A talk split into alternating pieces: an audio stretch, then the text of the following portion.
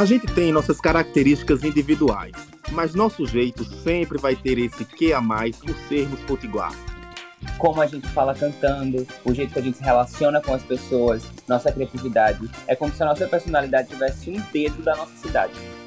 No final, nossa construção enquanto pessoa carrega características do lugar onde a gente mora. Nesse episódio, a gente prepara a tapioca com nós mesmos, nossos surtos criativos, nosso jeitinho potiguar e com a convidada mais que maravilhosa. Prepara a mesa aí que hoje tem Ginga comigo, Fernanda Guimarães. Sejam muito bem-vindos ao podcast Ginga com Tapioca.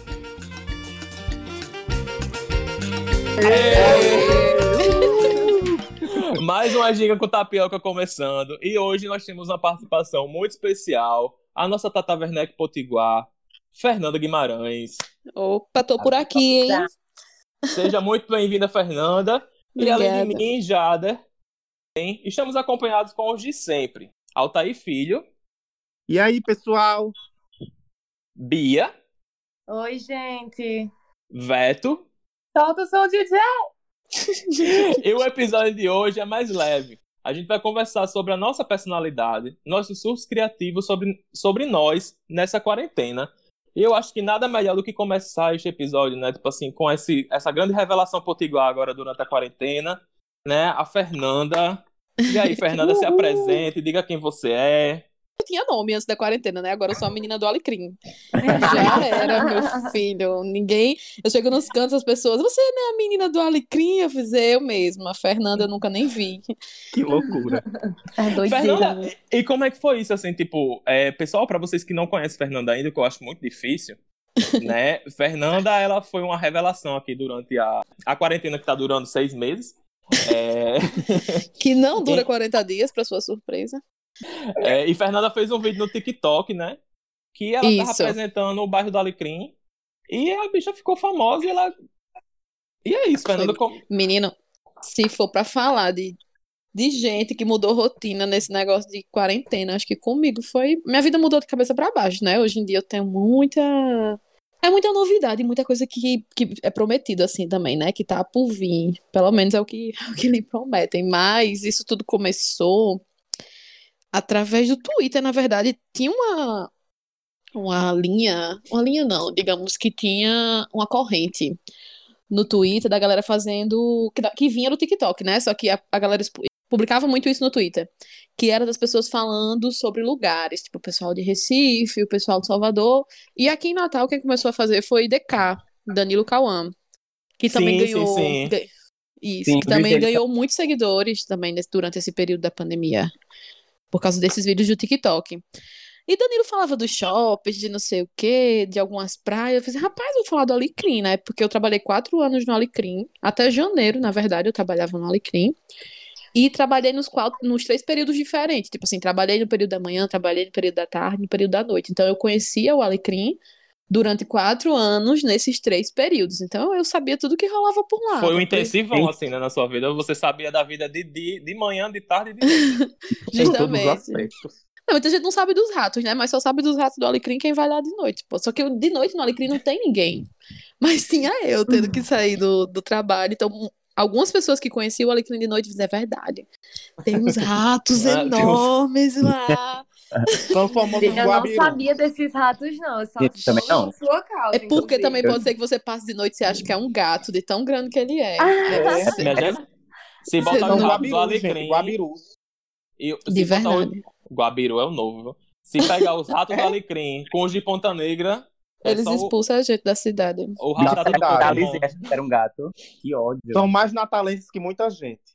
Muito, muito mais. Muito mais. Muito Porque o Alecrim também é um bairro, assim, que é muito. Não queria falar isso, mas é muito sujo. As pessoas jogam muito uhum. lixo lá. É aquela coisa que não tem tanto cuidado com ele, né? Então atrai muito bicho por lá. Só que de manhã, de tarde, é um fluxo tão grande que eles ficam todos escondidos. De noite eles saem ali que ninguém segura os pobres. é, não, né? Pois é, e dentro do, do universo potiguar, né, assim, do, de personalidades potiguares, a gente teve, tipo, como ela falou, né, Danilo Cauã, também teve Bruno Vini, é, e outras tantas pessoas que, que fizeram esse TikTok daqui. Veto mesmo, de vez em quando, faz um, uns. Gente, então, é, nessa parte de personalidade potiguar daqui, né, A gente tem uma participante hoje que ela tem realmente uma, uma personalidade assim nos vídeos, a gente vê que ela é. A bicha, ela, ela fala galada, ela bota pra mamar. É um... e de personalidade daqui, assim, como é que vocês se consideram pessoas assim de personalidade potigual ou não? Não, porque eu não sou Fernanda. Fernanda se tornou referência. Câmara Cascudo. É engraçado que antes disso tudo. Antes disso tudo acontecer, eu também não me considerava. Eu achava que eu não tinha sotaque. Eu achava que, que eu não tinha tantas referências daqui. Eu achava Você que não eu pegava. se identificava muito. Amiga, como Não, foi essa, eu- essa, essa tua descoberta do sotaque? Tipo assim, quando é que você viu que você tinha sotaque e como é que você descobriu qual é o sotaque natalense? Não, quando as pessoas começaram a me falar que eu tinha muito sotaque. Eu não vejo muito sotaque, eu vejo muito termos nosso. Eu uso muito Gírias, né? termos nosso. É, que nem, não necessariamente é esses muito batido de boy e tal, não sei o quê, mas mundiça, sugismundo, essas coisas assim que eu adoro falar, que eu sei que é errado, eu amo. É o fresco. Fernanda, como é que você começou a se identificar assim, como realmente cidadã aqui de Natal? Quando é que você percebeu que você sabia de muita coisa, você tinha muita vivência sobre a cidade e se conectou com a cultura natalense, digamos? Quando eu começava a falar coisas e as pessoas se identificavam. Então não era a minha experiência, Uhum. era algo que eu observei, consegui falar. Eu sempre fui muito observadora, né? E eu ando o Natal toda. Tipo, onde você me soltar aqui, eu ando. Mas eu sempre tive esse complexo de vira-lata, de achar que Natal não tem cultura, Natal não tem lugares, Natal não tem canto que, que seja legal. Eu sempre tive isso. Depois eu comecei a pensar, eu fiz, cara, a gente tem. A gente não olha tanto e nem valoriza Sim. tanto, mas a gente tem. E eu achei isso como uma oportunidade de olhar, de voltar o olhar das pessoas de uma maneira positiva para as coisas que são nossas, entendeu? Tipo, quando eu fui fazer o vídeo sobre a Ridinha, eu tive esse cuidado de fazer um vídeo que não reforçasse aqueles estereótipos bestas, que é é mundice, é perigoso, é não sei o quê. Uhum. Eu não gosto de nada disso. Então eu fui falar bem da Ridinha pra galera ter vontade de conhecer e não ficar só naquela E- de sempre. E hoje, assim, acho que é uma coisa que a Fernanda falou, né, que tem tudo a ver com o nosso tema de personalidade daqui. É, eu acho que quando eu notei, assim, foi um- a, a, a segunda viagem que eu fiz pra São Paulo, que deu pra andar lá, né, falar com o povo de lá, não sei o quê. E eu falava e todo mundo olhava. E eu comecei a perceber que as pessoas não falavam da maneira que eu falava. Aí eu fiquei, fala que não tô entendendo não. Eu, Não, a depender, a depender do lugar, você vira uma atração turística, totalmente. Sim. Nossa, a gente nem me fala. Tipo, eu passei agora o carnaval no Rio com as minhas amigas e a gente, a gente tava totalmente sem paciência, porque a gente abria a boca pra falar alguma coisa. Aí chegava, são Tipo, como se a gente tivesse, sei lá, eu me senti como se eu fosse no zoológico e eu era um bicho que estavam observando. Foi horrível. Foi É bem isso. pra você ver, Aí né, quando Bia? fica pedindo pra gente falar umas palavras, aí eu tipo, eu fico, nossa, eu virei atração agora. Eu mando sotaque. logo se lascar, Fala- se lascar. Eu, não era o que a gente fazia. Se lascar é ótimo. É. Eu, e, e isso também tem muito de daquela, daquele lance dele se acharem superior, né? Porque, pronto, o Uhum. carioca, quando ele vem pra cá, ele faz questão de arrastar mais o sotaque dele, É. que é pra alguém, alguém se tocar que ele é do Rio e dizer, você é do Rio, cara. Aham. Não tem isso de você ficar, fala X, fala não sei o quê. A gente não fica fazendo chacota, muitas vezes a gente paga Não tem. pau. Muitas vezes a gente Com paga certeza. pau pra galera de fora. E lá eles ficam rindo da gente. Ai, que ódio. Eu acho que tem, eu acho que tem situações e situ- e situações. Tem, tem, tem... Realmente existe uma curiosidade, né? Quando, quando as pessoas perguntam e percebem a maneira diferente de falar, e eu não acho que isso seja um problema. É um problema É. quando a gente percebe que estão ridicularizando isso. E às vezes Sim, acontece. sim, sim, sim. Mas então, Mas assim, por curiosidade com o sotaque, e enfim, e a curiosidade o com que- o local que você vem, enfim, isso não é um problema em si, né? Que é o que geralmente a gente faz com eles, né? Você é do Isso. Rio e tal. Só que lá geralmente é fala não sei o quê, fala isso. É, Você é. percebe que tem um- uma ironia ali por trás. É. E, É. gente, sempre, assim, sempre, realmente tem muito isso. Eu já passei por várias situações. E até conversando com vários amigos meus que moram em outras cidades, tudo, ainda tem um estereótipo muito grande de que o Nordeste é só um canto para se passar férias, que aqui não tem desenvolvimento, que aqui as pessoas não estudam. Ah, velho, eu vou fazer um vídeo sobre isso ainda. pesquisam. Nossa, é, é muito bizarro isso. E é realmente, é- eu acho que é muito pequena a quantidade de pessoas que veem nosso sotaque de forma curiosa, que querem realmente aprender É. é. o que acontece aqui. Mas é uma coisa muito mais de olhar para si, olhar pra gente com um olhar extremamente superior, e como se nada acontecesse aqui, que a gente passasse o dia inteiro na praia. E essa é a nossa vida. Um dia eu vi um vídeo do menino lá de João Pessoa, que é humorista também, faz esses vídeos pro TikTok. Dele falando do nosso vocabulário. Eu fiquei revoltada. Eu posso estar militando errado, mas. eu fiquei revoltada, porque ele faz. Aqui não é nariz, é venta. Aqui não Ai, é não não, sei o gente. quê. É isso. Eu fiz, velho, isso, isso reforça tanto estereótipo besta Sim. da galera de fora achar que a gente fala errado, que a gente é matuto, que a gente anda com um balde na cabeça porque aqui não tem água, esperando um, ca- um caminhão pipa. É umas, umas leseiras assim que eu fico, não, não, Não. gostei. Isso pra mim foi um desfavor. Não é barriga, é bucho. Não é não sei o quê. Como se a gente só falasse daquele jeito, entendeu? Ou então como se tivesse uma forma pronta pro que é o nordestino, o que, o que, o que nós somos. Isso é muito bizarro. E, e é interessante, Fernanda, você, você falar isso enquanto produtora mesmo, porque é, a gente tem que ter muita consciência do que, que a gente está falando e produzindo, né?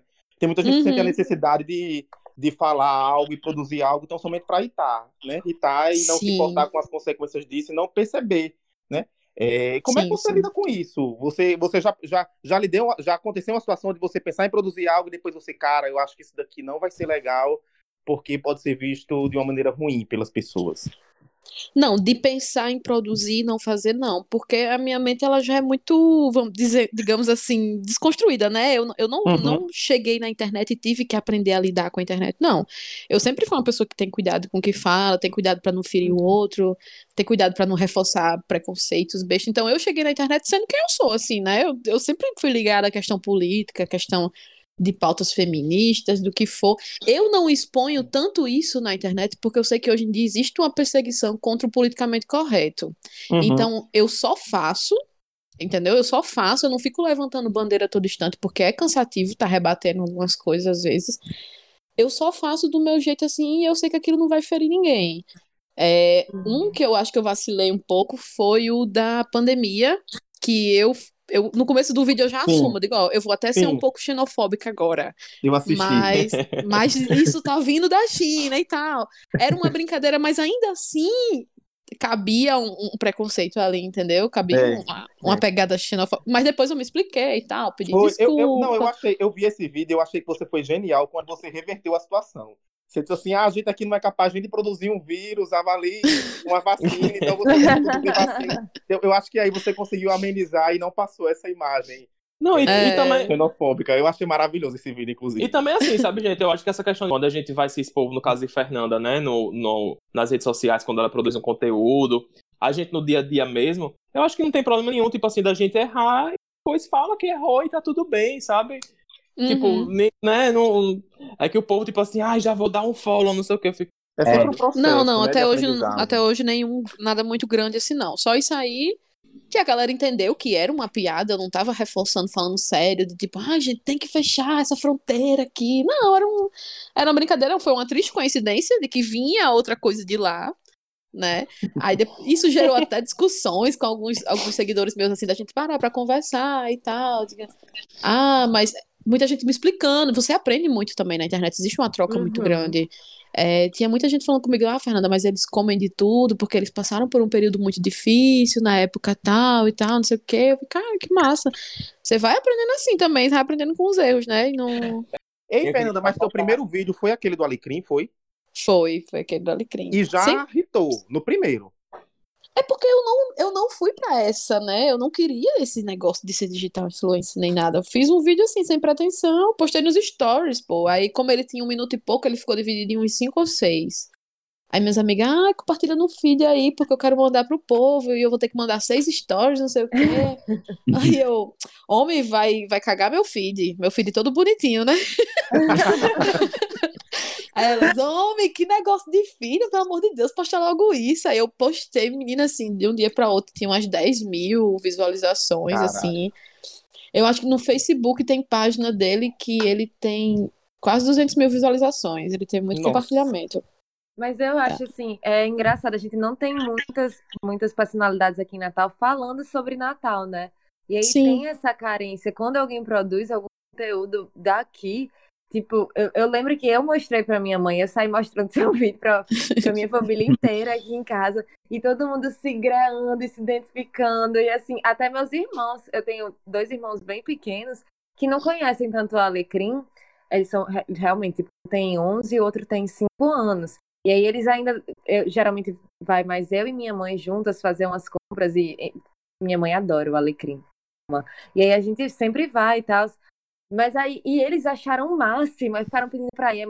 Minha mãe, gente, não, estamos em isolamento social, mas quando acabar a gente vai e tudo. E foi assim, foi um movimento aqui em casa. E aí depois foram, você fez o da Ridinha também, outras pessoas foram fazendo colégio de Natal. Sim. Enfim, é uma coisa que a gente se identifica, né? Que até como o nosso podcast, eu acho, por a gente não ter muitos programas que falem sobre coisas de aqui de forma mais descontraída, tem uma carência ainda muito grande, né? Mas é. esperamos que isso mude, inclusive. Sim. Eu acho que foi exatamente isso que aconteceu, por a gente não ter, de fato, pessoas que falem da gente. Eu acho que a gente é muito carente disso e a gente vai pegar referências fora.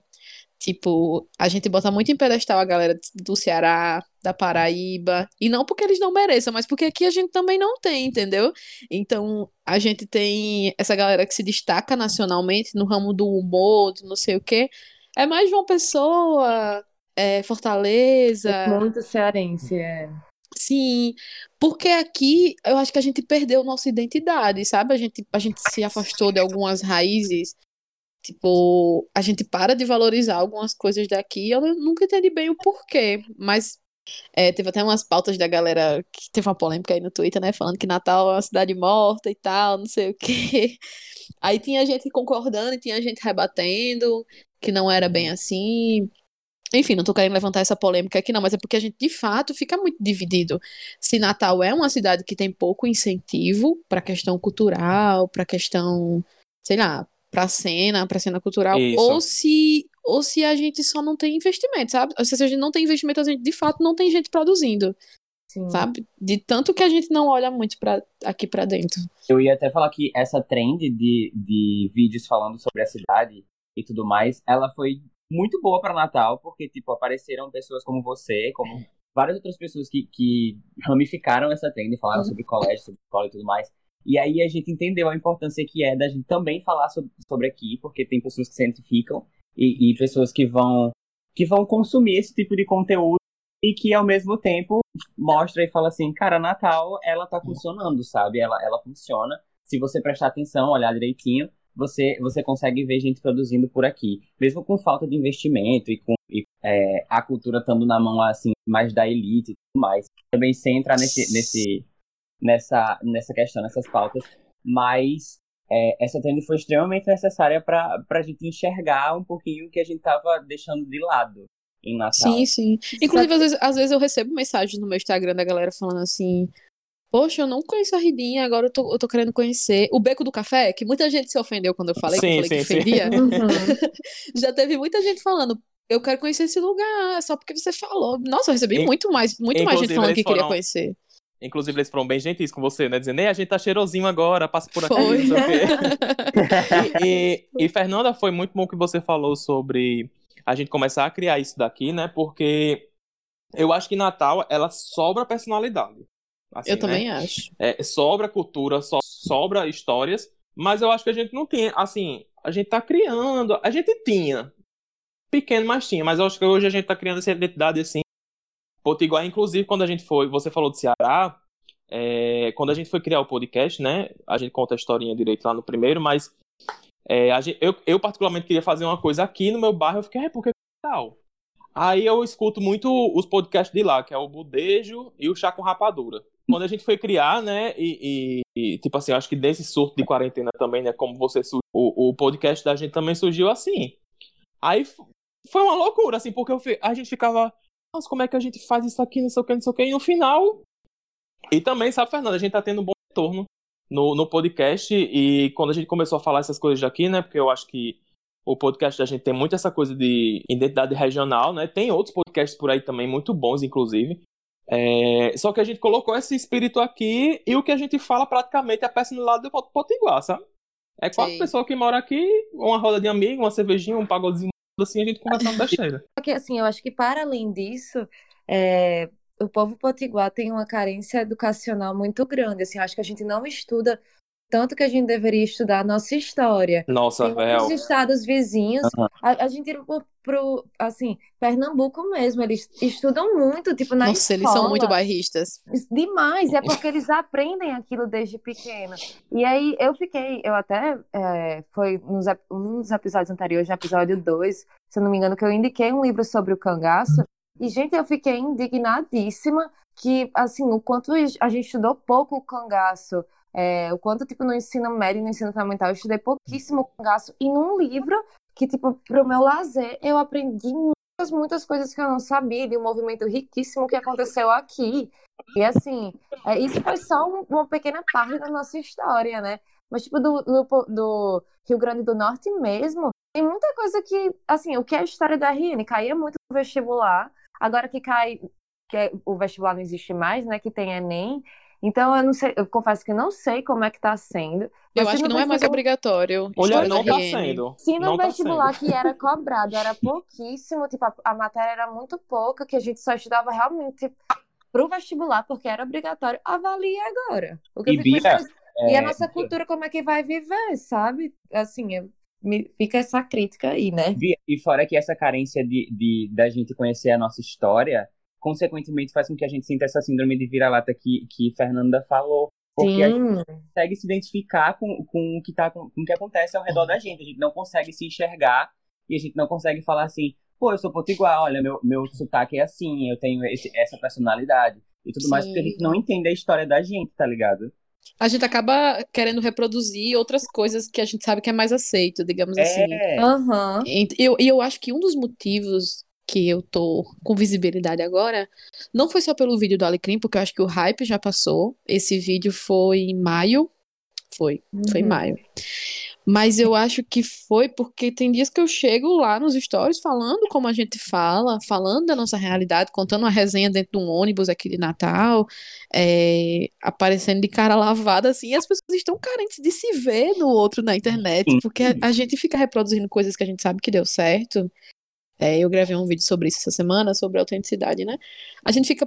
Quando a gente acha, quando a gente quer chegar num lugar, a gente começa a reproduzir coisas que a gente viu que deu certo. Então, digamos que eu olho pra GK e eu quero ser a GK de Natal. Só que não Sim. funciona, porque já existe uma GK, então você não vai chamar a atenção, Aham. entendeu? Você tem que vir do seu jeito, pô. E se as pessoas gostarem, você vai, pum, bombou. E Se também não, tem linha de, de auto, autoconhecimento, né? Tipo, a falta do autoconhecimento também dá- causa muito isso, tipo, ah, eu quero ser tal pessoa, mas a tal pessoa já existe. Sim, sim. E na internet a gente tá muito acostumado a ver mais do mesmo, cara. É, Tipo assim, quando você vê Sim. alguém imitar, ah, vou imitar uma blogueira, as pessoas sabem até qual é a fala da blogueira.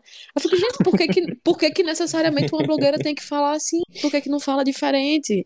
É, não é que as meninas estão erradas, mas é porque a galera já criou um estereótipo. Então, a pessoa É. hoje que quer ser uma blogueira, ela começa a falar com, como quem já é, entendeu? É muito E- doido isso. E tem aquele uma- modelinho, é, realmente. Sim. Sim. E- e Inclusive, também- agora na quarentena a gente tá vendo muito isso, né? Tem muito, eu não sei vocês, mas eu tenho muito amigo que tá se, se aventurando aí de blogueira, Não, então perdendo a, vergonha. a, a gente aqui mesmo, né, tipo assim, do podcast, é, a gente não tinha jeito nenhum, assim, tipo, a gente ainda não tem jeito, né? A gente faz aqui o programa, não sei o quê, tenta fazer as chamadas lá no Instagram para o pessoal escutar o podcast, mas mesmo assim é muito engraçado que a gente fica, gente, eu não consigo não. E falando em personalidade Sim. potiguar, minha gente, vocês têm algum, alguma pessoa, algum parente, alguma coisa assim que vocês é, tenham essa essa inspiração de, um de uma personalidade potiguada aqui? Ou, Tipo ou assim, não? é uma referência, amigo? Uma referência a isso. Amigo, eu tenho, tipo, eu tenho muito, assim, que. Nossa, ah, é meu avô. Inclusive, estou há quatro meses sem vê-lo. Ele é meu vizinho, muro com muro. E acho que foi um processo que eu passei também pra, para me identificar como pessoa e cidadã daqui, entender um pouco mais do mundo jurídico, né? Meu avô, ele é, ele foi várias, ele, assim, teve vários cargos públicos aqui. Ele foi promotor do Estado, ele foi consultor geral do Estado, ele foi um bocado de coisa, muitas coisas. E hoje em dia ele, ele tem 82 anos, né? Tá escrevendo o terceiro livro, ele vai lançar este ano. E tá na academia de letras, na academia jurídica. Tipo, vovô é, assim, meu ídolo real. Ele é chique. Nossa, é... aguinha que eu fiquei E com... tipo, de esquerda, é... nossa, eu amo demais meu avô, adoro conversar com ele. E acho que, tipo, pra mim ele é o maior exemplo de pessoas que envelhecem e envelhecem sem se perder, assim, sem perder a coerência e lutando ainda, porque ele estava vivo na época da ditadura, é contra Bolsonaro, então, assim, meu avô realmente. A pessoa que... As pessoas, no caso, acho que não tem só uma, mas as pessoas que pra mim eu tenho referência de, de pessoas potiguares, assim, é mais a parte da família do meu pai. Porque, assim, são as pessoas que, que formaram minha personalidade doida. Porque eles são incrivelmente doidos. Mas especificamente uma pessoa, tem uma prima minha, que ela, que ela usa aquelas mini expressões, assim, que eu acho incríveis. Assim, desde, desde sempre, eu sempre observei que ela usava essas mini expressões, tipo, pia, é, Vale a mulher. sabe, gota serena. Isso é muito de Mossoró, viu? É o quê? Isso é muito de Mossoró, pi e valha. P, vale. né? Ela usa muito valha. Enfim, Você tive- percebeu que o jeito que Fernanda chamou o Vaila foi diferenciado? É porque eu sou de Foi. lá. Como é que é Ah. o Vale, como é que é o Vale Mossoroense, Fernanda? Valha. minha mãe de Mossoró também, amiga. Eu sou de lá, menino. A minha mãe de Mossoró também. Enfim, ela usa essas, essas pequenas, essas mini expressões, assim, que, que eu acho incríveis. Aí é, elas, eles são minha referência de, de pessoas potiguares. Eles são isso. Massa. Eu acho, eu acho também que tem gente que às vezes quando vai pra fora quer forçar uma coisa que não é nossa. Aí eu também me encabulo, porque Ah, é, sim. Ah, que é. quer, quer forçar um sotaque, quer forçar um negócio assim que a gente não fala. Vai ter uma coisa aqui que me irrita. Aqueles É, nordestinos de novela, né? Oxi! Se tem uma coisa daqui, não só isso, mas uma coisa atual. Se você pegar alguns alguns influencers aqui de Natal hoje, você vai ver que é uma galera que vende muito a cultura da vaquejada, que é uma coisa que a gente não vive, cara, porque a gente não vive de bota aqui indo pra vaquejada. Exato. Eu e mais nem uma fui pra festa do vaquejada. boi. É a- a Sim, nossa vaquejada. Que festa tá do morrendo também, festa do boi, nem é mais Hum, tradicional é. como era antigamente, mas a galera que ainda vende uma cultura de vaquejada, de ah, porque meu boi não larga o meu cavalo. Que, que cavalo? meu? Tu anda no Né? 08. É outra coisa que eu não aceito, porque a gente não vive. A gente fica vendendo uma coisa que a gente não vive. Aí, ah, eu não, eu não abandono minha vaqueirama. Que vaqueirama, criatura? Tu mora em Nova Natal, deixa de, de A tua. conversar. Chama na, chama na bota, papai. Chama na Eu fico- bota, pronto. Pronto. Mulher, eu, eu, eu Tá fecho o. Instagram na hora, assim, eu tô vendo, eu fecho, eu fico. Que porra é essa? Mulher de peixe. Eu faço, não, vou assistir você mais não, viu? Gente, a, pra mim, assim, a minha família toda, né? Eu acho que sempre a gente se volta pra família nessas horas de personalidade, né? Mas era minha avó, parte de pai. Dona Raimunda, que Deus a tenha. É... Porque minha avó, tipo assim, era daquelas mulheres do, do, do mato que se criou com as irmãs, porque a mãe morreu muito cedo. A bicha era benzedeira, era funerária, porque ela que fazia mortalha de morto, ajeitava os mortos. Ela botava. Ela, be- ela benzia gente.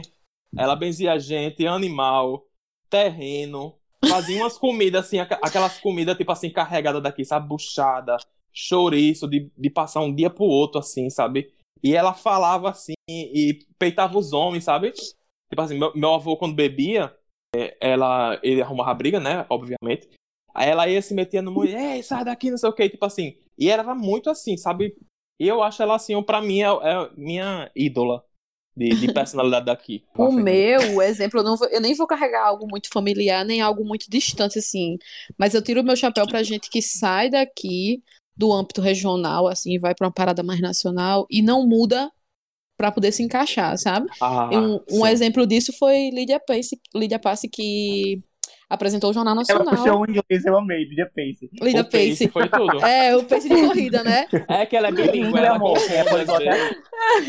Mas Lídia Pace, que apresentou o jornal em novembro, o Jornal Nacional, né? Isso. E Maravilhosa falava com o ela. nosso sotaque, não, não queria chiar nem nada. Ela foi quem ela é aqui, maravilhosamente, né? Exato. Apresentou lá e, e foi perfeita. Inclusive, eu acho horrível isso de apagar nosso sotaque em jornais nacionais. Tipo, tem, tem muito isso, assim, de querer. Jornais nacionais, que eu digo, tipo, não o Jornal Nacional em si, né? Mas quando o jornal vai para uma, uma reportagem que vai para grande mídia, tipo que vai para mais estados, meio que tem esse incentivo de que não deve falar com sotaque da região, né? Não sei o que. Sim. Pelo amor de Deus, que coisa bizarra, né? Mas quando a gente tá fora, eu, eu pelo menos quando eu fui no Rio, é, você vê tão pouco de- da sua cultura lá que você acaba meio que se encabulando, assim, né? Você, É. ou, ou você abafa o seu sotaque, ou você meio que, que vai pro lado deles. Eu tenho uma prima minha que mora lá, que quando eu fui, fui pra casa dela, que é a bicha de Upanema, velho. Se a gente aqui já fala assim, avalia Eu- a galera de Upanema. Eu galera conheço, eu conheço a galera do Panema. o Panema é um sotaque arrastado. É Valha, Nandinha, não sei o que, mulher. É Vitinho. Tipo assim, é um sotaque muito forte. Aí junta, porque ela mora no Rio já faz uns uns oito anos. Aí ela fica é, oscilando entre carioquês e o Panema. Menina, é tão engraçado. É, Ô, Nandinha, valha, Nandinha, não sei o que. Eu fico, gente, que coisa estranha. Alguém leva essa mulher de volta pro Rio Grande do Norte, pelo amor E isso de é Deus. maravilhoso, né? As pessoas que saem daqui e quando passa muito tempo, né, lá, e absorvem um pouquinho, Pega mas continua com a identidade daqui. Agora aquele É. povo que vai pra lá, passa um mês e volta este ano, olha. Minha amiga, é minha amiga que a gente foi passar um carnaval lá, velho. Foi cinco dias. E daqui a pouco ela já tava, pô, meu, eu olhei pra cara dela e falei, pô, o que, Isabel? Tá ficando louca? Faz quatro dias que a gente tá aqui, tu já tá se rendendo a isso, pelo amor É de um Deus. traque na tua cara, mulher. Gente, Deixa- mas eu acho isso muito coisa. Eu vou julgar, mas eu acho muito coisa de adolescente, porque, sei lá, quando eu era adolescente que ia, passava um final de semana, sei lá, se eu for em São Paulo, aí já voltava, véi, não sei o quê. Aí, quando eu fui crescendo, que eu fui tendo noção do ridículo, né? Aí eu ficava, meu Deus do céu, que coisa horrorosa que eu fazia, pelo amor de Deus. Não, Deus me livre de perder meu sotaque hoje em dia. Deus me livre. Também morro de medo se eu ter que morar fora um dia e, e perder isso daqui, viu? Não, pelo amor de Deus. Sim, gente, então, né? Eu acho que essa parte de personalidade já passou de quarentena, já. Ah, Maria. E, né, já deixar aqui já registrado, né? As grandes personalidades que a gente falou aqui, minha avó, Dona Raimunda, o avô de Bia. Bia, qual é o nome do teu avô mesmo? Ivan Maciel, Ícone, viu? E, os, maravilhoso. e as mais pessoas que a gente. Eu esqueci de falar o nome da minha prima, que é Lilian, mas. Sim, tua prima também, a prima de Beto Lilian.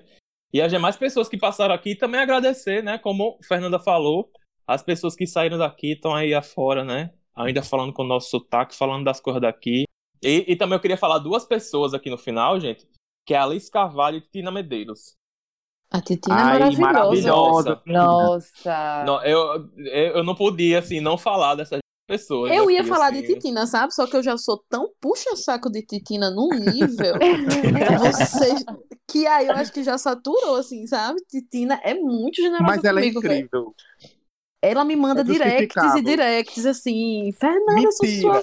Fernanda, como assim? Tu é Mulher, amiga manda ela de escutar o nosso Medeiros? podcast. Eu vou mandar, vou mandar. Manda ela escutar o nosso podcast. ela. Não, ela Ela- adora tudo que é muito local. Tudo que a galera produz aqui local, Titina dá uma força, compartilha. Fernanda, eu queria ser muito amigo de Titina. Eu, eu ia forçar essa amizade até ela ceder. Fernanda, deixa eu te falar uma coisa. Eu, eu sempre fui muito fã de Titina, né? Como todo mundo. Aí eu fui assistir uma peça, que era, acho que era meu seridó, lá na casa da Ribeira. Aí no final ela tava lá, né? E eu olhando assim, ela atuando, e essa peça é maravilhosa. Aí no final, a gente chegou perto dela. Altair sabe, eu tenho um problema quando eu chego perto de pessoas que eu sou muito fã, eu travo. Já- é, eu fui conhecer a Elza Soares, peguei na mão dela, ela falou comigo, fiquei olhando pra cara dela. assim. Aí Achei que você eu dizer que fui- desmaiou. não, não, desmaio, desmaio não, eu travo. Aí eu cheguei perto de Titina, aí tava só eu e ela, né? Aí eu Trava na assim, beleza. Aí eu olhei, aí eu olhei pra cara da Titina, não sei o quê. Nossa, eu sou muito teu fã. Desde a época que tu era a menina. A Das menina da propaganda da Conjol. Meu Deus do céu. Aí depois foi quando eu tenho a merda que eu tinha falado. Meu só que Deus. ela. Nossa, não, gente, mas ela é tão maravilhosa. Ela é tão Ela é. maravilhosa que ela Ela olhou é. pra minha cara assim e fez. Eu fico tão feliz quando as pessoas me, lem me lembram essa época, porque a Conjol foi tão importante na minha vida. Aí eu fiquei assim, eu fiquei, eu falo ou não falo? Não, vou esquecer o que eu falei, porque ela já, ela já contornou. Aí eu fiz, ai, mas a peça foi muito boa, viu? Não sei o quê. De lá pra cá, assim, eu não falei mais com ela. Eu digo, ai, mulher, me perdoe. Viu? Ei, uma coisa assim, eu vou confessar aqui, né? Eu sou péssima com nomes, nomes de artista, assim. Tem uma galera que eu digo, eu adoro essa pessoa. E eu não gravo o nome dela. Tipo assim, eu não, eu não sou nada tiete, assim, sabe? Às vezes eu sou fã do trabalho de alguém, eu não sigo, eu não sei o nome decorado, porque eu sou péssima, péssima, péssima, péssima com nomes. Às Você vezes é mãe uma fala fã de baixa qualidade. Amiga, eu tenho isso também, eu tenho isso também. de baixíssima qualidade. Qualidade. Aí eu vou confessar de Titina o que foi que aconteceu. Eu sabia quem era Titina. Quando Titina foi pro, pra novela na Globo, eu parei, como todo bom potiguar, eu parei aqui pra ligar minha TV e vibrar, que parecia a final de Copa do Mundo aqui no estado, né? Foi desse jeito, foi desse jeito. Foi. Mas eu não ligava o nome de Titina a ela. Porque, assim, o, o- trabalho dela no nível nacional foi esse e os Rones agora, né? Sim, sim, na, no Multishow. Quando esse vídeo estourou, foi o vídeo do São João, não foi nem o do Alecrim, foi o vídeo do São João. Aí alguém falou, menina, a Titina tá te seguindo, não sei o que, você tá importante, viu ela compartilhando seus vídeos e tudo. Aí eu, gente, que Titina? Aí, aí a pessoa fez assim, tira, abafa o caso que tu não sabe nem segue ela, velho, minha cara pra seguir Titina de volta, porque se Titina me seguia e eu não seguia ela, tem noção da, da merda? Aí eu, puta que pariu, Titina, porra, da, da... Ih, pode falar palavrão aqui? Pode, pode, pode. Deve, deve. É o fresca. Titina com o Jó, o Empreguetes, os Rony, Jesus, céu, que vergonha. Aí eu fui, comecei a seguir e mandei uma mensagem pra ela, né? Aí eu, meu Deus, mulher, tu tá me seguindo aqui. Vieram me falar que tu tava me seguindo. Porque eu também não sei fingir. É, Não sei, eu não sei fazer a boa praça de falar o que a pessoa quer ouvir, né? Eu sou bem naturalzona, assim. Aí eu, mulher, desculpa, tu me seguia, eu não te segui. Eu realmente sou assim, sou relapsa. E ela, que nada, menina. Eu queria saber fazer o que tu faz, eu sou tua fã, não sei o quê. Aí de lá pra cá, a Titina me manda direct, direto, Caramba, assim. Titina é tua fã, Fernanda. Titina é minha fã, velho. Titina é minha fã, assim, meus vídeos ela reposta, ela me marca Eu e ela vi. fala, ela fala de um jeito assim, tipo, pra galera me conhecer nacionalmente, né? Ela fala, essa menina é muito boa, essa menina é genial, não sei o quê. Tem comentário dela no meu vídeo falando, tipo assim, Natal é sua. Me... Ela é assim, pô, ela é, ela é assim, maravilhosa. Maravilhosa. Então, gente, com essa alta exaltação aqui de Titina. Titina Medeiros, se você escutar esse podcast, o que, é que esse povo quer em troca? A gente quer coisa em troca de você, sim. Então, desde Deus me livre, já, ela escutar isso aqui, ela vai ver, ela vai ver que eu não decorei, Ela vai ver que o quê? que eu tinha esquecido o nome dela. então, Titina, a troca que a gente quer é você participando aqui com a gente depois, como essa grande personalidade, personalidade Sim. potiguar. Com Eu sei que isso, certeza. não sei, se isso acontecer, eu. Gente, eu, acho que ela vem tranquilo, sinceramente. Eu acho Titina muito generosa. Ela é muito generosa de Gente, eu não verdade. tenho nem roupa pra isso. Então, pessoal, essa primeira parte aqui de personalidades potiguares e surto de quarentena. É, vamos encerrando, né? E exaltando né, as grandes personalidades potiguares. Já passamos, já repetimos, já falamos de novo. E agora nós vamos para os nossos quadros. E o nosso primeiro quadro é o 01. Motorista vai descer. Ei, motorista vai descer.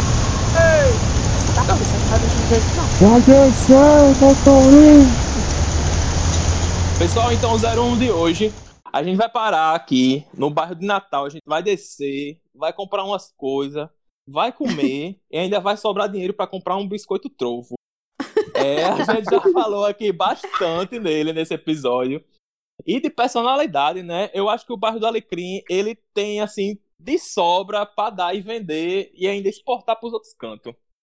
E o bairro do Alecrim, né, gente? Ele começou a formação no século XIX devido a uma epidemia de cólera que teve uma grande mortalidade aqui na cidade e as pessoas começaram a morar ao redor do bairro e o nome alecrim veio de uma história de uma velha senhora que costumava enfeitar os ramos de alecrim nos túmulos dos mortos lá no cemitério.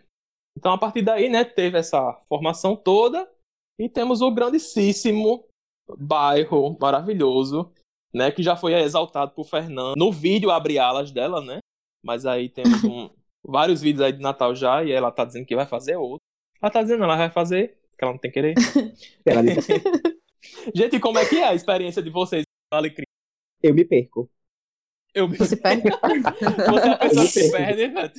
Eu me Não, perco eu me sempre- soltar eu sempre ali. É sério de eu me perder. Mas assim, eu sei voltar pra casa porque eu sei falar com as pessoas. Então tá ótimo. no labirinto, na nossa Índia, nossa pequena Índia. Nossa pequena Índia, mas é maravilhoso. Minha experiência do Alecrim é sempre ir com a minha mãe. Tipo, meu padrasto deixa a gente de manhã cedo. E aí a gente vai perambular por lá. Minha mãe sempre tem coisas específicas que ela quer comprar. Tipo, minha mãe ama, gente, minha mãe ama comprar coisa barata. Ama, ama, ama, ama. Então, assim, aqui de casa, ela pesquisa horrores, lá, lá, lá. Aí agora, principalmente, né, tipo, o Instagram veio e tal. Minha mãe, ela encontra tanta lojinha do Alecrim no Instagram, e aí ela já vai direto. Tum, Vou passar tipo, outras já... pra ela. Nossa, ela, mamãe tá muito avançada nisso. Muito. Aí, pronto, minha experiência é assim: ir no Alecrim descobrir várias coisas. Adoramos coisas de decoração. Então, é, nossa, amamos muito. Inclusive, Bia, o Alecrim ele concentra 31% da atividade empresarial da cidade e 40% de todo o comércio varejista. E Uau, 50% do PIB brasileiro. 50% do PIB brasileiro, exatamente. Dados, Fernanda Guimarães. Eu que disse. Vozes da minha cabeça. Fonte. Lindóia. Não, mas eu costumo dizer que quem não anda no Alecrim sempre paga mais caro nas coisas, viu? Porque lá, meu amigo, você andando. Não, não tem, olha, não tem pra outra, não. Eu já vi lojas aqui em Natal vendendo coisas que no Alecrim era. Meu Deus do céu, não sei nem comparar se era o dobro ou era o triplo, assim, E mais a barato. mesma coisa, a mesma marca, tudo igual. A mesma coisa. A mesma coisa. E roupas que eu comprava no Alecrim assim também, que parecia roupa de marca assim mesmo. Amiga. Meu Deus, onde é que tu acha essas coisas? Eu fazia meio que um guia. Teve um tempo que eu tinha um Instagram só de achados do Alecrim.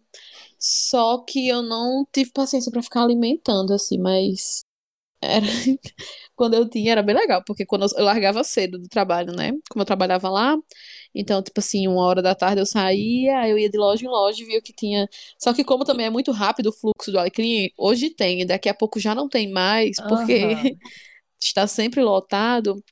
Então nem era uma coisa tão legal de ficar divulgando às vezes, porque lá o fluxo é muito, muito rápido mesmo. Passava de propaganda enganosa, né? Tinha chegado, não tinha mais. E vai Não, mas- isso. Diga, diga, Altair. Eu, eu, eu particularmente, eu nunca fui de ir muito no, no, no Alecrim, não. Mas é o lugar certo de que quando a gente quer uma coisa diferente, ou quer alguma coisa que é difícil de achar, é certeza encontrar no Alecrim, né? O Alecrim É. tem. Mas assim, é, o, que me, o que me fascina desde criança, eu sempre gostei muito de história, sabe, Fernando? É, muito mesmo. Tem- Eu sempre fui fascinado na Segunda Guerra Mundial e, e a, maior base dos Estados Unidos no mundo foi aqui em Natal e toda essa influência e tal. E eu sempre fico, fiquei muito fascinado, tipo, porra, no Alecrim as, as ruas ela tem números, né? Elas são conhecidas por, por números. Hoje, hoje já houve a redefinição e é nome de presidentes, etc, etc. Mas até hoje as pessoas popularmente. A galera chama muito mais pelo número. Muito é, mais. Avenida 1, Hum. Avenida 2, Avenida 3, Avenida 4.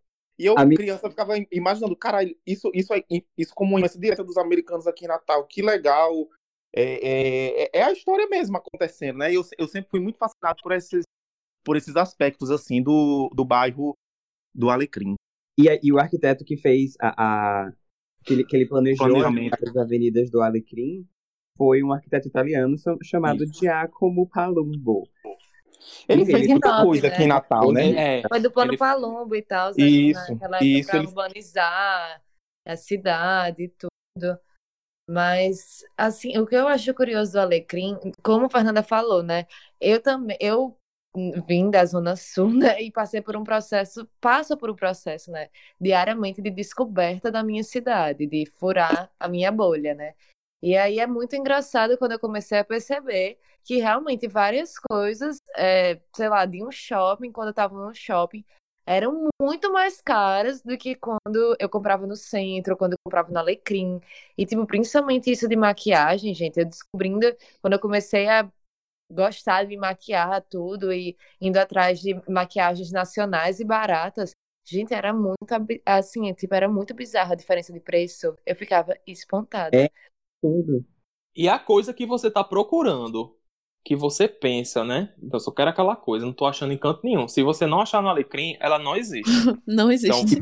pode fechar numa fábrica, alguma coisa assim, porque não tem não.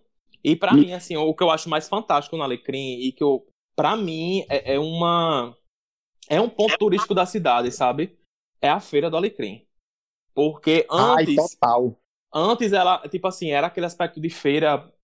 Feira assim. é- é- Mal eu- cuidada, né? Alecrim, ela é fantástica, porque depois que ela passou por uma, uma atualização, assim, né? Colocaram umas tendas, Bem ajeitaram lá. arrumadinho. Bem Tá arrumadinho. muito arrumado e, e é muito bonito, muito espaçado. E eu acho, assim, um, um ponto turístico pra mim. Deixem pra ir depois do corona, né? Pelo amor de Deus, gente. É, Né, A pessoa com 20 conto, a pessoa volta com hortifruti todinha ali, viu? mas minha experiência no Alecrim foi sempre indo com a minha mãe também, que nem, que nem Bia. Eu acho que a mãe tem esse negócio do guiar a gente no Alecrim e tudo mais. E eu lembro que eu ia super. é, é, eu não sei se isso é legal de falar, legal da lei.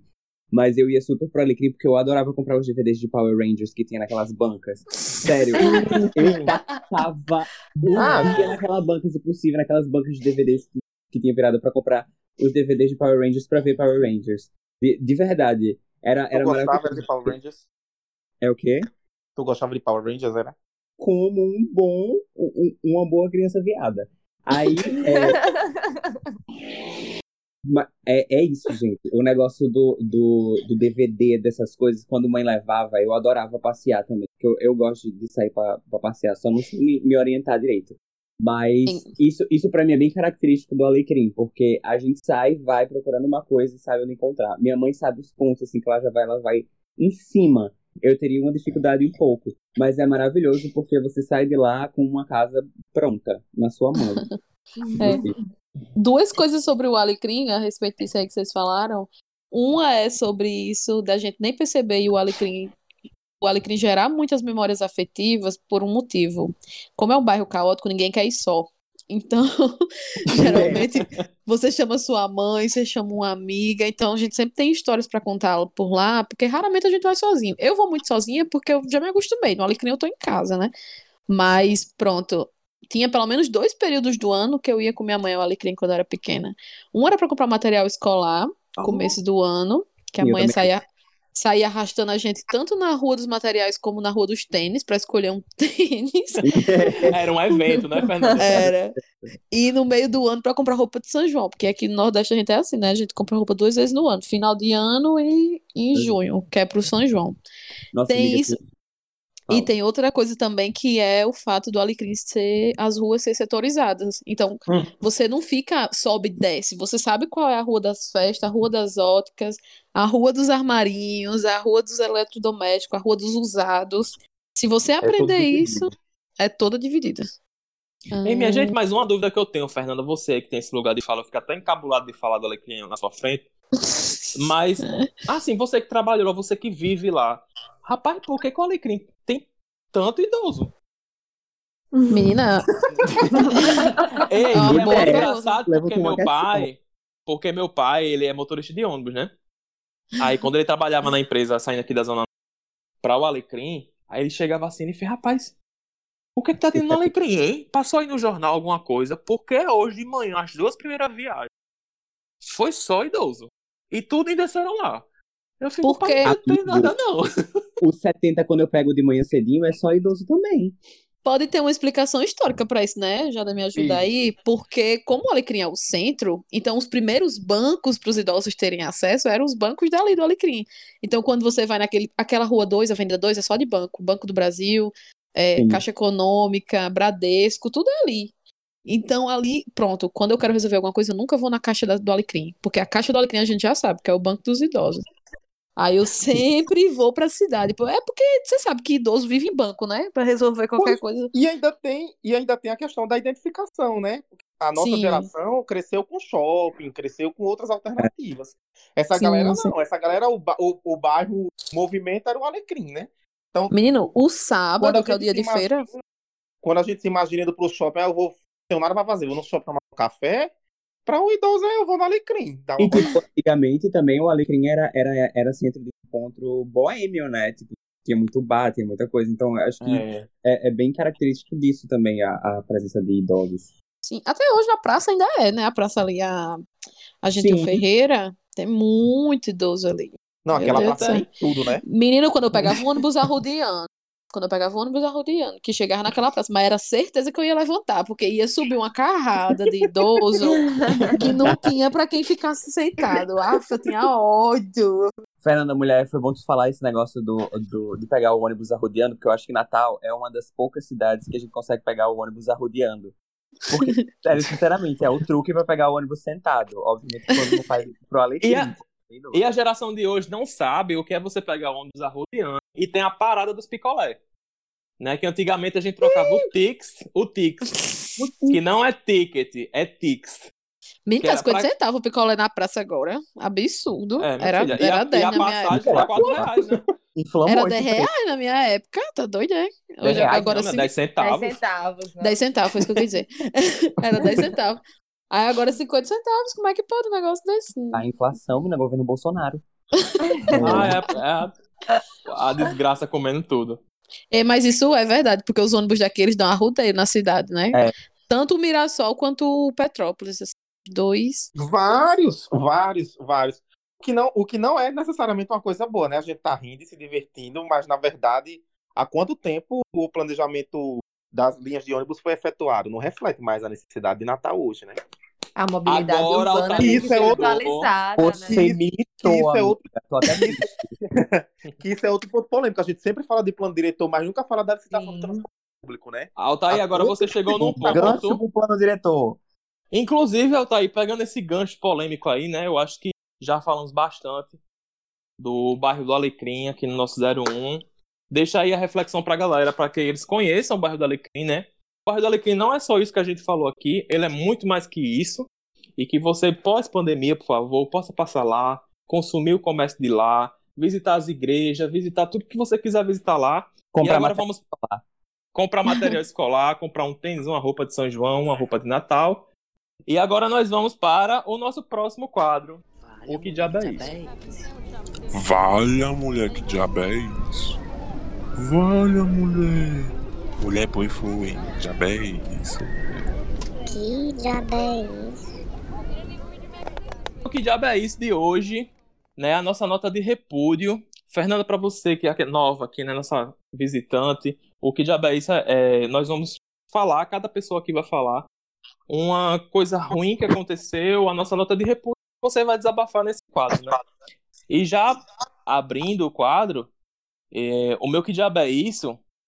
É, são para as pessoas que acham que porque a gente está tendo uma reabertura, acham que o, o estado de pandemia já acabou, viu, pessoal? Então eu queria pedir encarecidamente, e às vezes nem, nem tão encarecidamente, de que vocês, assim, né? Dá para esperar mais um pouquinho para ir lá em Ponta Negra, dá para esperar mais um pouquinho para você Que comprar tava aquela lotada coisinha. hoje, Ponta Negra. Tava lotada, gente, esse final de semana. Aham. Nossa, Já gente. E, e, tipo assim, você percebe que é uma coisa que dá pra esperar um pouco, sabe? É, é, é, tem uma polêmica muito grande em relação ao Alecrim, só que no Alecrim tem muita gente que sobrevive daqui, né, do comércio dali, vai lá pegar coisas pra vender no interior, no seu comércio e tal e tal, né? São trabalhadores. E- existe, existe necessidade existe capricho, né, amigo? Isso, isso que eu queria dizer, né? Essa coisa da necessidade e do capricho. Amigo, né? E- eu, o meu que diabo é isso é bem parecido com seu, assim, eu vi uns vídeos de aglomerações, principalmente nas praias, e na verdade eu acho que mais preocupante do que as aglomerações em si é a ausência de fiscalização do Estado. É, eu sou muito partidária de que o Estado ele tem que, assim, ele traça limites e que, querendo ou não, tipo, o nosso ordenamento jurídico todo, ele é balizado em que o Estado ele vai traçar um limite e nós vamos agir enquanto é, coletividade, a gente vai agir até aquele limite. Então, a gente pode fazer tudo aquilo que não é proibido pelo ordenamento. E aí, a partir do momento que o município, que até o estado do Rio Grande do Norte, eles permitem certas condutas, ou que eles não fiscalizam certas condutas, eles estão sendo coniventes com a aglomeração. Então, tipo, a minha crítica se direciona também às pessoas que vão, mas também ao poder público de não estar fiscalizando o que está sendo feito no próprio decreto, sabe? É, principalmente município, né, competência municipal, de não estar fiscalizando como o comércio está funcionando, tá- como está acontecendo nas praias, porque gente, os vídeos que eu recebi, sendo bem sincera, que tipo, eu é, vi lá, né, parecia que estava num carnaval pela quantidade de gente nas praias. Parecia que estava em janeiro, tipo, aí as coisas acontecendo normalmente, tudo abarrotado. E me preocupa se o Estado, que tem essa função de dar regulamentação e de fiscalizar, se ele não está fazendo isso, a gente ainda não tem é, uma educação coletiva de se preocupar dessa forma. Longe de mim querer um Estado repressor, não quero. Mas, assim, são funções que devem ser desempenhadas que não estão sendo. E, e- e isso é muito, muito, muito, muito preocupante, né, Bia? Porque, pronto, hoje é, eu vi um amigo meu depois de muito tempo, e ele trabalha na saúde, ele trabalha na UPA em Potengi, e ele tá cinco meses sem ver a família, pô, que mora em Caicó. Porque ele não quer passar nada pra ninguém, sabe?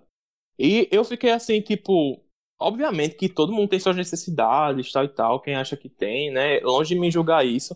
É, eu julgo realmente é, é, as pessoas que fazem isso, né, de maneira banal, né?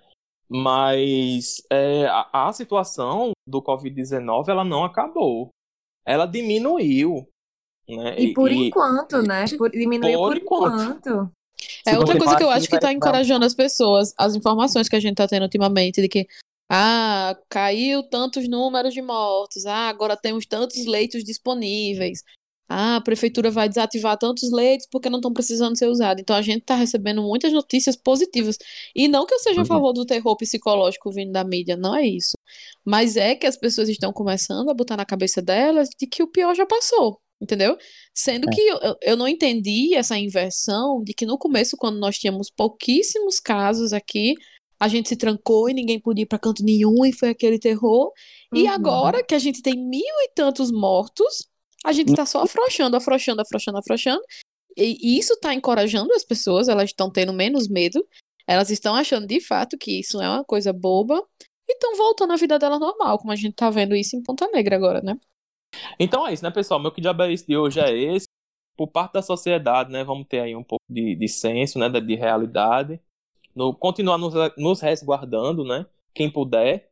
E por parte do poder público, né, é, é esse apelo de fiscalização e de cuidado também com a sociedade, né? Bia enfatizou bastante isso. E por mim é isso. Ah, e o meu, eu vou falar daquela ridicularidade que já deveria ter acabado do programa Pânico, que só Ai, nessa Ai, semana gente, que horrível. o Chernobyl, que só essa semana fez duas coisas ridículas, não que eles não já fizessem sempre, né? Mas essa semana os alvos foram Boca Rosa E Mário. e, o- e o Mário Júnior, do TikTok. Hum. Isso. Porque eu não entendo ainda como é que tem gente que tem tesão em assistir algo que ridiculariza o outro, ou que diminui. Eu não entendo bem qual é o, o intuito deles de tipo de jornalismo, porque eu. Não sei, aquele Emílio, pelo amor de Deus, que cara ridículo, velho. Ele, ele, é de uma, ele é de uma vaidade, ele é Tremenda. egocêntrico, de um jeito que ele se acha. Ele é o típico macho palestrinha, né? Nossa, velho, que vergonha alheia, viu? Alguém tem que abrir uma petição aí pra ver se a gente derruba esse programa. Meu Deus. O que é mais Muito. interessante é que eles pararam no tempo, assim, né? Porque, pronto, o Eduardo, se a gente for voltar, o Eduardo. Não, não sei pronunciar o, o sobrenome dele. Sei lá. Também É. Mas ele foi um cara que saiu dali, né? A gente sabe que hoje em dia ele é uma pessoa que tem um pensamento mais evoluído e tal. Que soube evoluir com o tempo, mas a galera parou no tempo Até total, como ainda faz a- também, né? As mesmas piadas machistas, usa os mesmos estereótipos bestas, assim. Sabe o que eu adoro? Eu adoro quando o Ciro vai.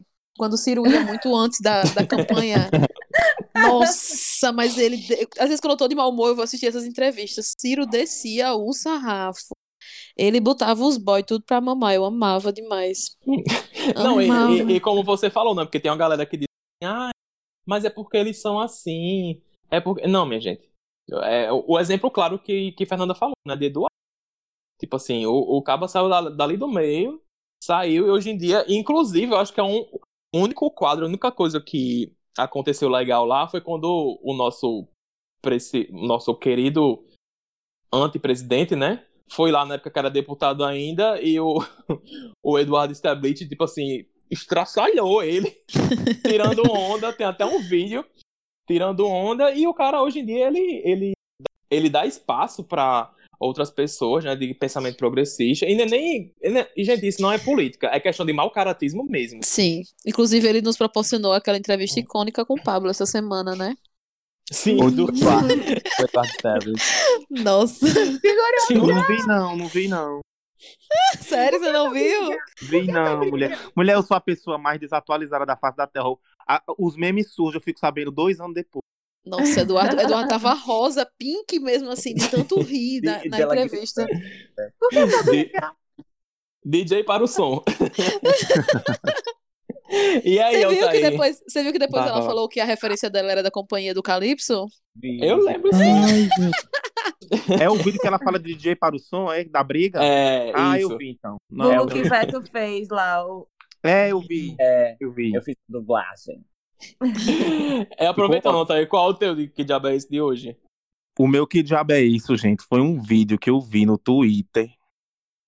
É um vídeo antigo, não é um vídeo atual. Eu acho que é do início do. Não sei se é fevereiro, se é janeiro, não sei, enfim. Mas é um vídeo que eu vi no Twitter, uma colega compartilhou e eu, eu não acreditei no que eu estava vendo, né? É a Sua Excelência, o prefeito de Natal, Álvaro Dias. Ai, meu pai. E ele- Toda semana esse homem. É, ele tava. To... Ô, gente, eu não queria ser assim. Ele tava, ele tava apresentando, tipo, fazendo uma defesa sobre alguns pontos do plano diretor na. Câmara Municipal. E aí ele, ele vem, gente, com uma retórica suja que, que chega a dar nojo.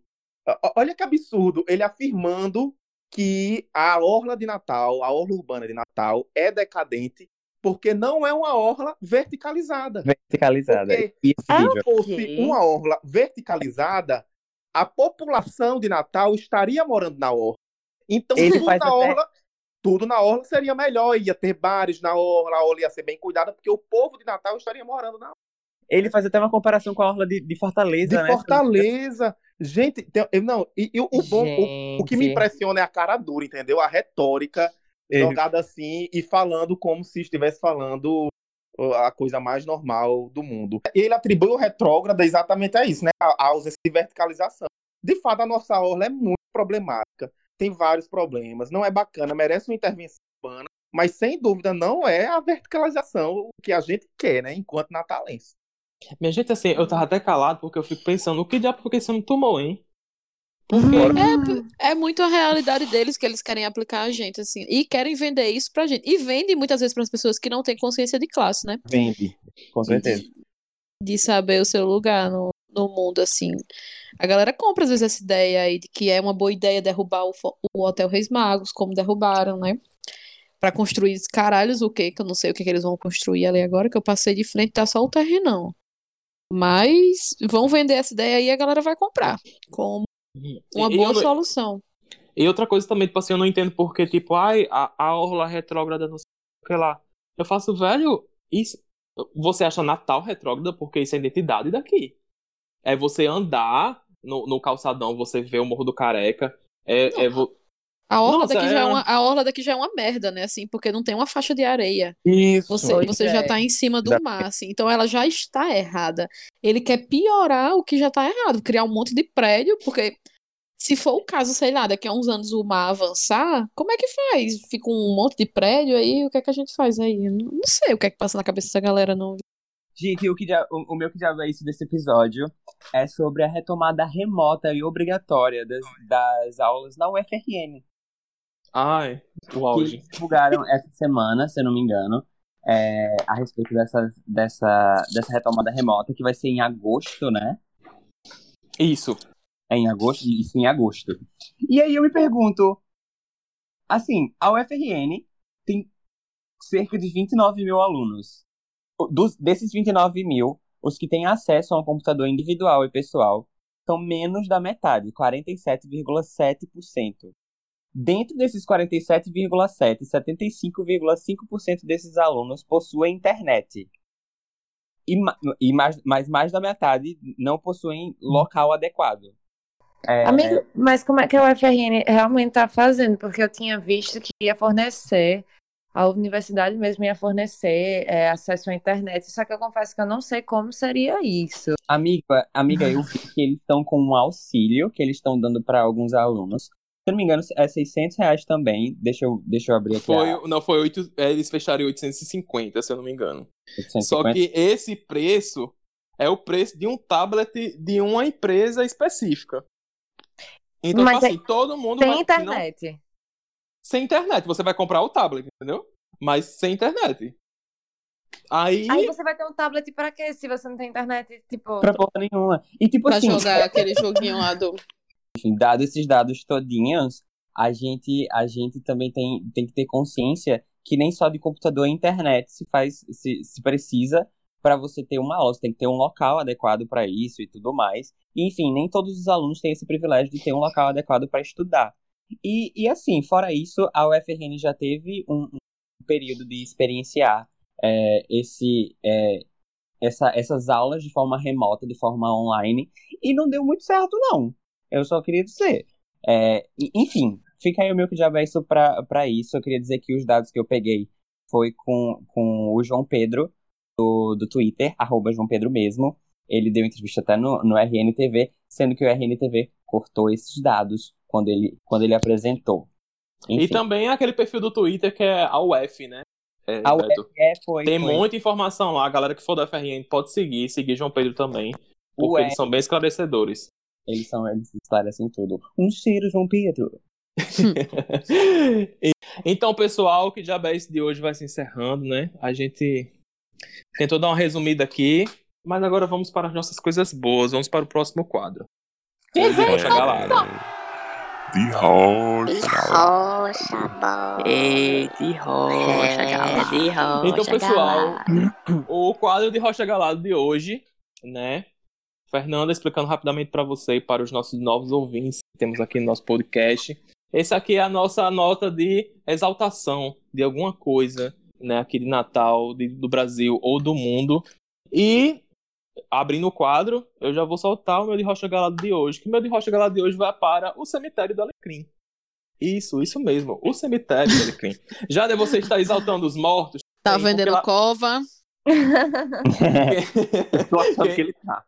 Se o pitaco dele for o plano sempre, a gente já sabe porque ele falou isso. gente. Então, pessoal, o Cemitério do Alecrim, ele não é nenhuma iniciativa nem nada, mas eu acho que é um ponto de Natal, que é um ponto histórico muito importante aqui para a cidade, de grandes personagens históricos já aqui da cidade. É, eu acho um passeio muito interessante. Lá tem o túmulo do Padre João Maria, né, que é um grande, é, foi um grande nome aqui da cidade, e ele está na rota dos fiéis. É, também temos o, o túmulo de pilotos da Segunda Guerra Mundial. Enfim, né? Fica aqui o meu de Rocha Galado hoje, né? Vai para os defuntos, vai para um centro histórico aqui em Natal e visitem assim que puder, vão lá. É um lugar maravilhoso. Meu sonho é tirar uma foto de frente a um, a um mausoléu que tem lá uma mulher em pé, assim, com um anjo nos pés dela, que é a coisa mais bonita do mundo. Jesus. E você? E você? Depois daqui, de- quando a gente puder andar, a gente vai todo mundo um dia pra, pra gente com tapioca, viu, Fernando? Você já, Meu já tá filho, eu convidada. trabalhei, eu trabalhei em ramo de funerária, eu não pisava nem na grama com respeito aos, aos mortos. eu ia pelos cantinhos. Eu te- Ou tem uma agonia daquele do Morada da Paz, que é tudo grama, né? Pra você passar de um pro outro, você tem que ir pisando. Nos- Não, gosto não, acho desrespeito. Não, mas lá no Alecrim tem uns caminhozinhos, tem até os nomes das ruas. É tudo, é tudo direitinho, viu? Então, o meu, é, o meu de Rocha Galado de hoje é esse. O meu é um projeto aqui de Natal, que são de fotógrafos potiguar, que eles têm fotos locais ou não também, né? E que o valor das fotografias ele é destinado para três instituições: a Parne, a Casa do Bem e os Filhos de Mãe Luísa. O nome do projeto é Olhar Potiguar. Muito massa. Olhar é... Potiguar, tá no Instagram, Fernando? Tá, tá no Instagram. Qual a Olhar underline Potiguar. Tudo. Olhar Potiguar. Hum, As fotografias são massas, a gente pode comprar. O mais legal é que a gente pode comprar e ajudar essas Massa. instituições. Tem muita foto massa. Elas vêm impressas já, não é só a digital, não. Elas vêm impressas no papel fotográfico, tamanho de 30 a 45 centímetros. 30, 30 por 45, na verdade. E são fotos daqui, né? De lugar. Isso, isso, muita foto legal. arrasou, Vamos fazer um quadrinho. Ah, que coisa legal. Não é? Dá até pra enfeitar aqui os nossos estúdios, né? Os nossos estúdios. Exato. A iniciativa deles destinarem essa verba para esses projetos. Nossa, É, gente, muito e essas iniciativas aqui, né, que a gente tem um maior conhecimento agora aqui durante a época da, da quarentena, é, real, assim, é uma coisa que a gente tem que falar, repetir, repostar, porque Sim, sim. é muito nobre, sabe? Tipo assim, ao mesmo tempo que tá exaltando as coisas da cidade, com fotos, ainda tá ajudando é, o- é, outras. Como é que é o nome disso? Instituições. Instituições. Outras instituições da cidade. E. Enfim, maravilhoso, né? Gente, Deixa eu esse aqui o Instagram, cada foto linda. Eu já quero um aqui. Deixa eu pegar esse Super. gancho do, do, do projeto de Filhos de Mãe Luísa pra dizer o meu, o meu grande de Rocha Galado, que também podia ser o projeto de Mãe Luísa, mas é, é, hoje eu vou destinar o de Rocha Galado pra a, a pintura em grafite que vai ter lá na escada de Mãe Luísa que, que vai, vai ser feita. Vai tirar Ai, aquela, vai aquela, aquela cara de McDonald's, vão, vão botar. Sim, Ai, tem cara de McDonald's mesmo. Agora você falou, viu? a minha McDonald's, né? Pelo amor de Deus. McDonald's começa com M, Mãe Luísa também, e, e a escadaria vai ser pintada por 20 artistas potiguares. O que eu adorei é que a gente sempre reforçando a cultura daqui e sempre dando, dando espaço para os artistas potiguares, potiguares. A mesma coisa que aconteceu com o Beco da Lama, né? Vão dar uma revitalizada ali naquele lugar, vai ficar incrível. Esse é o meu de Bola dentro. A- É, mas pe- pe- pelo que eu entendi, é um projeto da própria prefeitura, Veto, isso daí? É, pintura? é um projeto da própria prefeitura, foi viabilizado e vai ser. E vai ser temos uma bola dentro, Ah, né? show de bola, dentro. Hum, Sim, sem finalmente. finalmente. Ei, mas aquela escadaria. Aquela escadaria no meio daqueles prédios chiquíssimos é o maior contraste que existe nessa cidade, viu? Porque por trás é favela, né? Sim, É. sim. Aí entre um prédiozão e outro, aí tem uma escada, que é uma escada que foi fruto de um grande desastre também, Isso. né? Aham. Sim. Aí por trás, favela, meu Deus, é, é...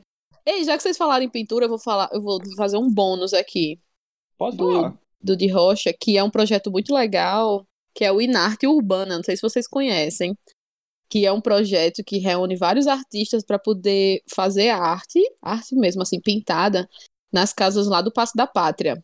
Sempre abre edital, aí vem artistas do país todo, e eles pintam os muros da casa, eles levam artes através de pinturas nas casas mesmo, assim. É uma coisa mais linda que a outra.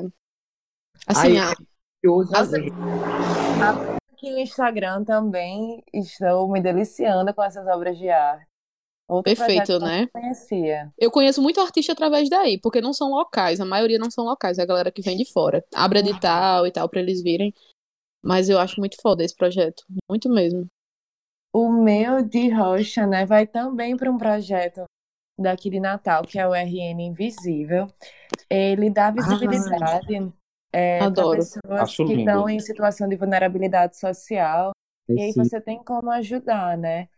Você, enfim, eles dizem o que é que a pessoa precisa, se é de um emprego, se está precisando é, de materiais de higiene, enfim. E aí ajuda, né, a mover essa rede de quem precisa ser ajudado e quem quer ajudar.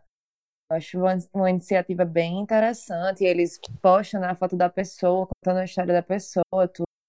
É bem legal. Aí, e são Eu adoro esse postagens projeto. lindas. Eu adoro também esse projeto. São postagens lindas, vale super a pena acompanhar. o feed Eu acho dele que teve, acho que teve uma campanha deles pra levar a galera pro cinema no final de algum ano. aí. Teve, Foi bem teve, legal. eu lembro disso. Uhum. eu lembro disso. É, mas vamos lá, o meu de Rocha Galado. Todo mundo trouxe projetos hoje, projetos. Eu não trouxe projetos. O meu de Rocha Galado é uma notícia que eu fiquei muito animado. É, que é o seguinte: vocês sabiam que a vacina contra o Covid, que está em estado mais avançado, é aquela que tem o pessoal aqui da USP trabalhando nelas e tal. E ela está tão avançada que a expectativa é que em setembro já tenha é, resultado definitivo e o início de, de produção em série da vacina. Amigo, Ou já tô seja, tirado. Em nome de Caramba. Jesus, porque meu Pois aniversário é. em é. outubro. Ei, mas deixa eu fazer uma errata aqui. Eu tinha falado USP, né? Mas na verdade é a Universidade Federal de Paulo, Unifesp. E essa primeira fase de vacinas, ela é de, de testes, ela envolveu 5 mil brasileiros. Olha, uma quantidade grande, né? E eu fiquei muito feliz, né? Porque assim, eu já comprei minhas passagens pro carnaval. Então daqui pro carnaval tem, tem uma solução para esse corona. E eu que vou, tá super preparado. eu vou fazer meu aniversário todo no arroba. Quero nem saber. Amiga, você não está errada. Ei, mas, gente, mas, mas ter que fazer experimentação aqui no Brasil já é uma porta aberta, né? Eu só sei Ah, que eu quero mulher, que porque venha. aqui, aqui tá a porra louca. Então, Eu fiquei sabendo vacina- faz tempo aqui, que tinha chegado aqui fazia um tempo já. Eu vi Pois que chegou é. outra antes de ontem, né? Mas tem que que é ser outra- isso, gente, porque aqui a coisa tá porra louca. Então, pra vacina, a vacina prestando aqui, presta em qualquer outro canto, porque aqui tá descontrolado. Aí vem Sim, tudo é, mas é verdade. Tipo, mas quando acontece coisas assim, o protocolo, né, pelo que eu estava lendo, é realmente de ter pesquisas no foco de onde, enfim, do epicentro da doença, onde está tendo Exato. mais casos. tudo. Eu não Então, vejo a né, hora de tudo isso passar, porque o meu maior pesadelo é o corona olhar pra dengue e fazer fusão do, do Dragon Ball. Pois é, pois é. E a gente se fuder de vez, porque, sinceramente, um chikungunya 19 não dá pra mim, não, viu? Não. É rir, é rir de desespero, realmente. Ei, mas é realmente isso, viu, gente? Porque eu não quero nem gerar expectativa, eu quero que chegue, sabe? Eu sou aquela pessoa que eu imagino assim, o pior dos quadros, porque quando vir vai ser uma surpresa boa, não vai ser uma decepção. É, eu tô nessa Então- já. Por mim, se chegasse até o final do ano pra gente não entrar 2021 assim, seria ótimo já, mas. Então, pessoal, nesse ritmo esperançoso, o de Rocha Galado de hoje vai acabando por aqui. Vamos para o nosso último quadro, o Pitaco. De roça, galera.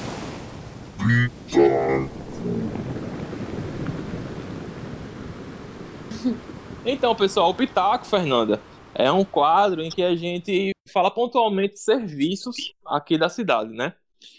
Sim, pessoal, o meu, o meu Pitaco de hoje vai para uma loja de uma amiga minha, a Uzinizia, arroba Uzinizia, Que com. H no final. É uma amiga minha muito íntima, É ela é muito bonita também. também. É amiga de todo mundo aqui. Bicho, eu acho que eu conheço. Eu Conhece, acho, hein? Conheço, já conheço, que talvez eu até trabalhe pra ela, sabe? Aí vai. é. Tudo dando certo, gente. Novidades aí nessa semana ainda, tomara. Amiga, por que E, você tá gente- falando isso? Você é usiniciar? A loja tem um conceito, né, de uma moda acessível e empoderada, principalmente para mulheres agora nesse início. E o, Hum. que- o, que eu- o que eu achei mais fantástico foi porque ela traz esse conceito, e mesmo nessa, nessa época de quarentena, né? é, apesar de que o conceito da loja é muito maior do que está sendo mostrado hoje, né? O conceito dela tende a aumentar. Uhum.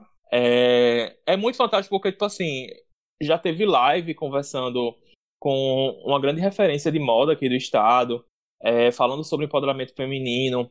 Também tem essa coisa da, de moda acessível, né, para vários corpos, né, e, e eu acho muito, muito, muito legal mesmo, assim, dela. Show e o de de hoje é essa. Ah, eu vou dar pitaco mais de coisas que a gente não pode ir agora, mas quando acabar, vocês conhecerem. Porque, na verdade, no de Rocha, eu ia falar do projeto Bocumê, né? Que eles, eles dão ênfase a alguns cantos aqui de Natal que tem uma cultura, que tem uma culinária, na verdade, mais, mais tradicional. Aí eles fizeram dois, até, fizeram três até agora, que foi da sorveteria tropical. Fizeram com Dona Ivanise lá no Mercado da Ridinha, maravilhosa, que já foi Que, até inclusive, premiada. viu, Fernanda, a gente teve uma participação da Dona Ivanise aqui no segundo episódio. Foi, arrasou. Uma Foi, sim. A bicha é arrochada, né? Já foi premiada e tudo. E também o do seu Pernambuco, lá no canto do Mangue, ali na, nas rocas, né? Descendo ali Isso, aquele caldinho de ova. Potigi. Isso mesmo. Então fica aí minha dica pra galera jovem que não conhece, ir conhecer. É, o meu pitaco de hoje é muito relacionado ao que Altair falou no, no Que Diabo é Isso dele, que é o abaixo-assinado do Salve Natal, que eles, que eles lançaram hoje mesmo. O meu, o meu pitaco era um, mas aí eu mudei porque eu soube desse, desse abaixo-assinado. E é isso, vamos assinar esse abaixo-assinado pra dar uma reformulada no plano diretor de Natal, porque depois que viralizou o vídeo do, do, do prefeito, que é o vídeo a gente tomou conhecimento dele, é, o Salve Natal lançou esse, esse abaixo assinado lá no, no- lá na plataforma de, de, de assinar o, o abaixo assinado. E, enfim, vamos, vamos lá dar, dar, esse, dar esse apoio a esse, a esse projeto incrível, que é o Salve Natal, que tá super dando visibilidade a esse negócio do plano diretor. E esse abaixo assinado vai ser, vai ser muito necessário. Gente, meu pitaco vai para um projeto que também nasceu na pandemia, que é um projeto de, é, esti- é, ai, de estilizar, né, peças de roupa que você não usa mais. Então vem aí de uma o nome do projeto é Creative Style, aí no Instagram é Creative Style e dois underlines, né, o arroba. E as meninas, né, pegam as peças que você não usa mais no guarda-roupa e dão outra cara, né, para você usar. Então tem isso do reutilizável, tudo, e faz com máscara também.